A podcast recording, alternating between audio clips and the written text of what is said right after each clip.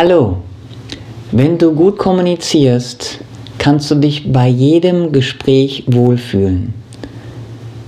Du kannst dann in deiner inneren Harmonie bleiben und von dir aus in Verbindung mit der Person, mit der du kommunizierst.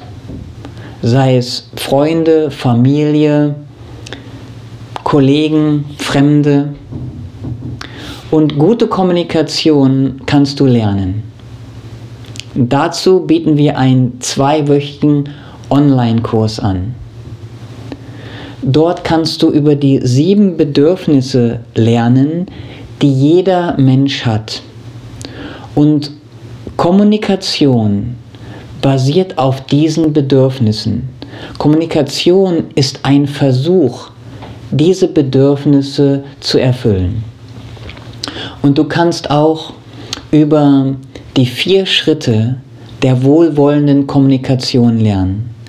Mit diesen Schritten kannst du dich wahrhaftig und erfüllend ausdrücken und lernen, andere wirklich zu verstehen.